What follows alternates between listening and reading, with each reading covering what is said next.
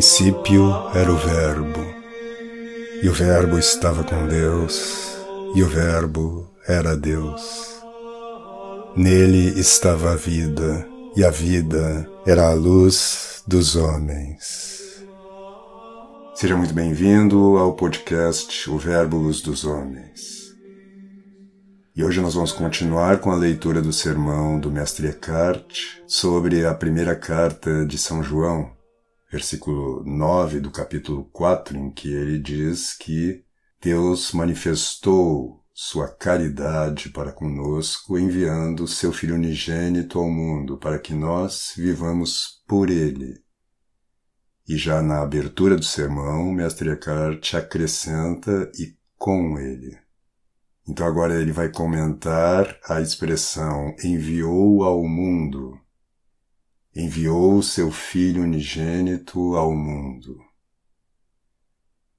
Entendamos, pois, que se trata do grande mundo em cujo interior veem os anjos. Como devemos ser?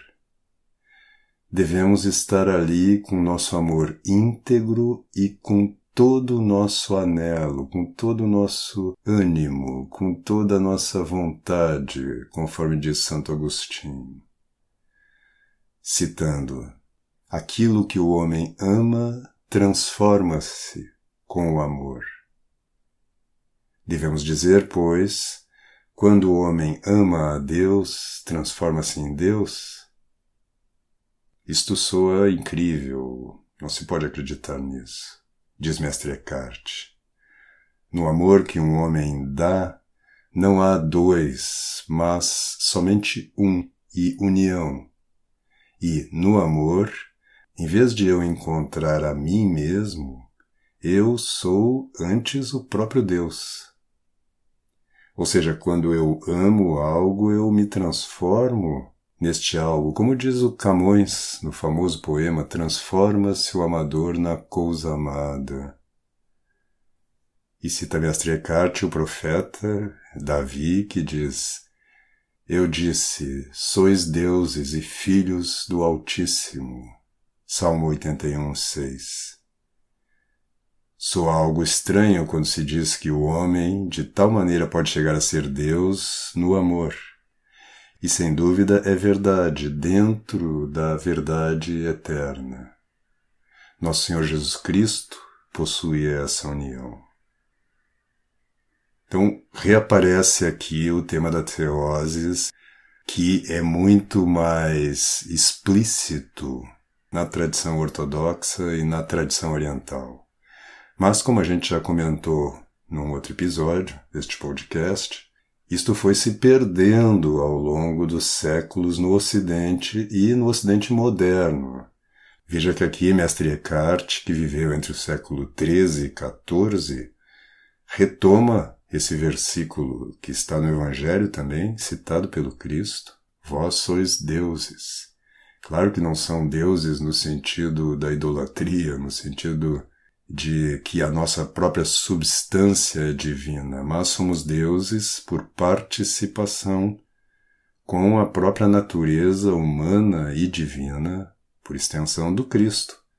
Quer dizer, Cristo como mediador, é aquela frase de Santo Agostinho também, e da tradição oriental, Deus se fez homem para que o homem se tornasse Deus. Então isto não é apanágio da teologia oriental. Isto está na teologia latina também, romana. E a gente vê tanto na tradição latina mesmo, propriamente dita, quanto aqui na tradição alemã.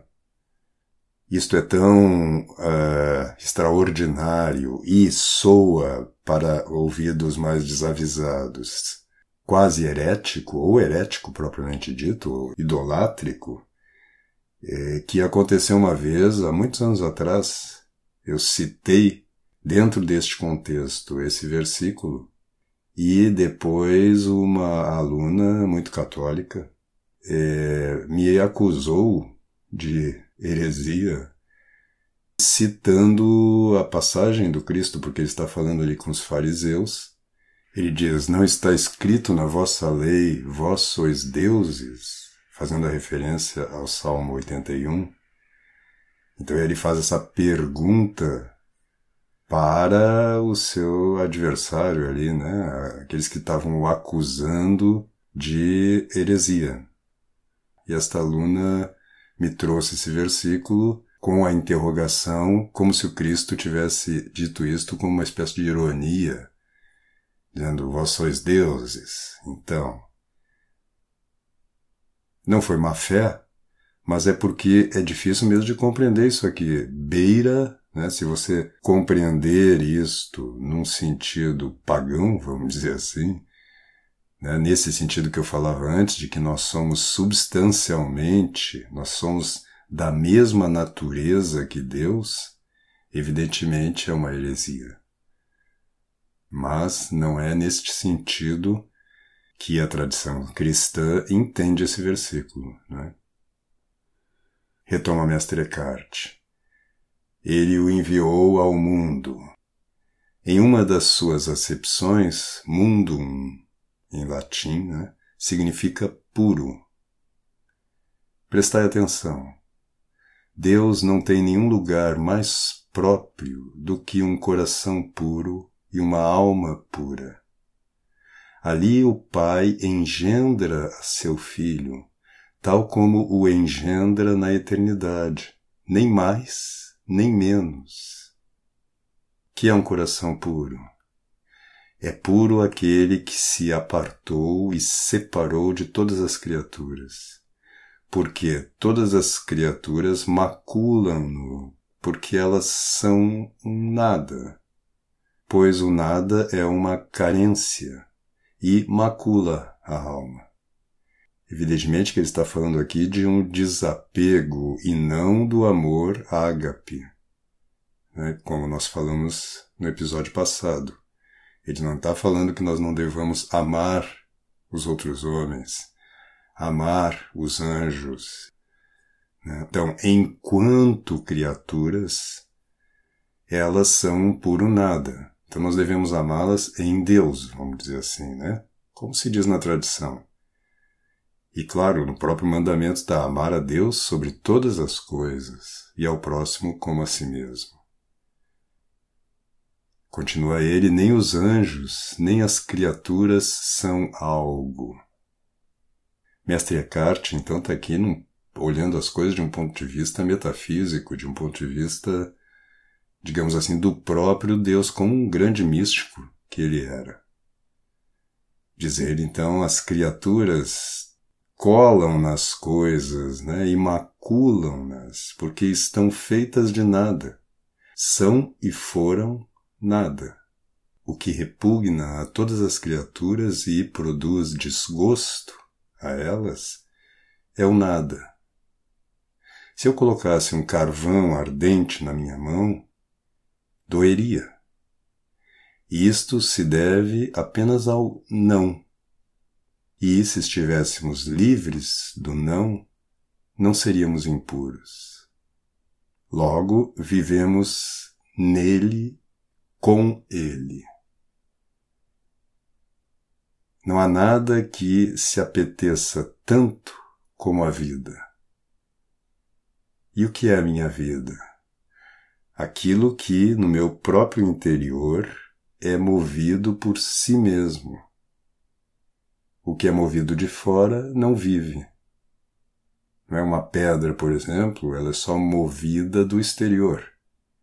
Então ela não tem vida. Os seres inanimados, por definição, não têm um movimento que provém do seu próprio interior. Né? Se vivemos, pois, com ele, devemos cooperar também com Ele a partir do nosso interior, de maneira que não hajamos a partir de fora, ou movidos pelo exterior, mas que devemos ser movidos por aquilo que nos faz viver, quer dizer, por Ele. Mas podemos e devemos agir a partir de dentro com aquilo que nos é próprio. Se devemos viver, pois, nele e por ele, ele deve pertencer-nos, e nós temos que agir com aquilo que nos é próprio.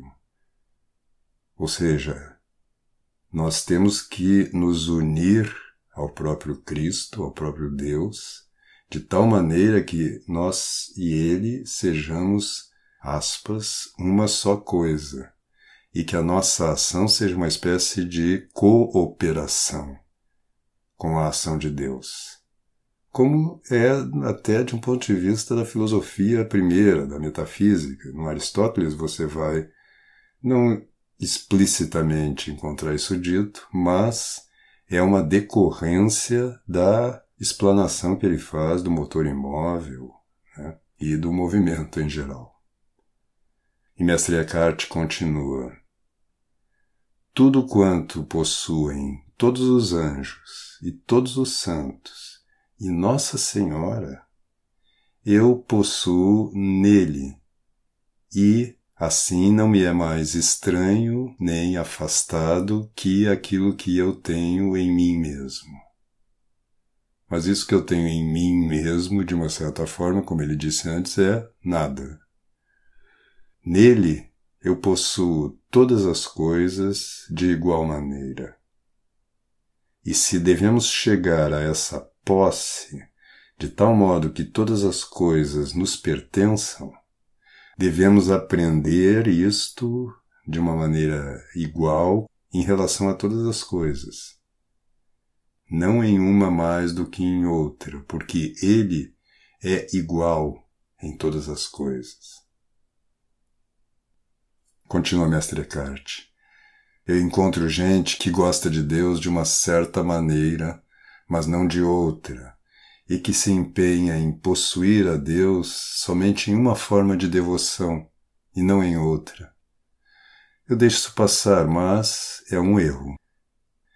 Quem quer tratar com Deus de maneira correta deve tomá-lo de igual modo em todas as coisas, tanto na aflição como no bem-estar, tanto no pranto como na alegria.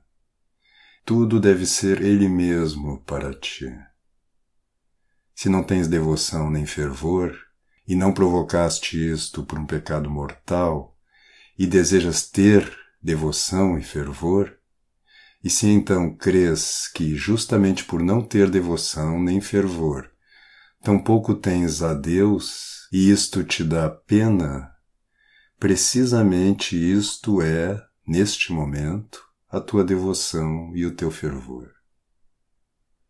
Quer dizer, se você sente que não tem devoção e fervor, e isto estando em estado de graça, e isto te causa uma tristeza, uma pena de não estar tendo devoção e fervor, diz Mestre Eckhart que esta pena é, neste momento, a devoção e o fervor. Muitas vezes na nossa oração acontece isso. Nós estamos ali diante do crucifixo, por exemplo, ou diante do sacrário mesmo, e não sentimos nenhuma devoção, nenhum fervor, nos sentimos frios, nos sentimos distantes, não nos sentimos tocados pela presença do próprio Cristo. E permanecer nesse estado diante de Cristo nesse estado, vamos dizer assim, de pobreza, de abandono ao nosso próprio nada, esta é, nesse momento, a nossa oração. Continua ele, portanto, não deveis insistir de nenhum modo, porque Deus não é absolutamente nem isto, nem aquilo. Daí que aqueles que tomam a Deus dessa maneira que eu descrevi procedem mal com ele. Tomam um aspecto, mas não a Deus. Portanto, recordai esta palavra. Deveis pensar puramente em Deus e buscá-lo a Ele. Qualquer que seja depois o resultado disso, ficai contente com ele pois a vossa intenção deve ser dirigida puramente para Deus e para nenhuma outra coisa. Logo, assim será o melhor para vós, quer gosteis ou não gosteis disto. E sabei que outra coisa seria completamente má. Quem pretende ter muitos estados acaba empurrando a Deus para debaixo do banco. Sejam prantos ou suspiros ou muitas outras coisas do estilo, tudo isso não é Deus. Se acontece, aceitai-o e ficai contente. Se não acontecer, contentai-vos da mesma maneira e tomai o que Deus vos quiser dar neste momento e conservai sempre um humilde aniquilamento e o rebaixamento de vós mesmos. E em todo momento há de parecer-vos que sois indignos de receber qualquer bem que Deus poderia fazer-vos, se quisesse. Assim interpretamos, pois, a palavra escrita por São João Nisto se manifestou a nós a caridade de Deus para conosco. Se fôssemos assim, este bem se manifestaria dentro de nós. A culpa de que ele esteja escondido para nós, somente nós mesmos é que a temos. Somos nós a causa dos nossos obstáculos. Toma cuidado contigo mesmo e terás te cuidado bem. E se por acaso nós não quisermos aceitá-lo, ele nos escolheu para si, ainda assim. Se não o recebemos, teremos que por fim nos arrepender e sofrer uma grande reprimenda. A culpa de que não cheguemos aonde se recebe esse bem não é ele quem a tem, mas nós. Terminamos assim este sermão de Mestre Eckhart. Fique com Deus e eu espero você no próximo episódio.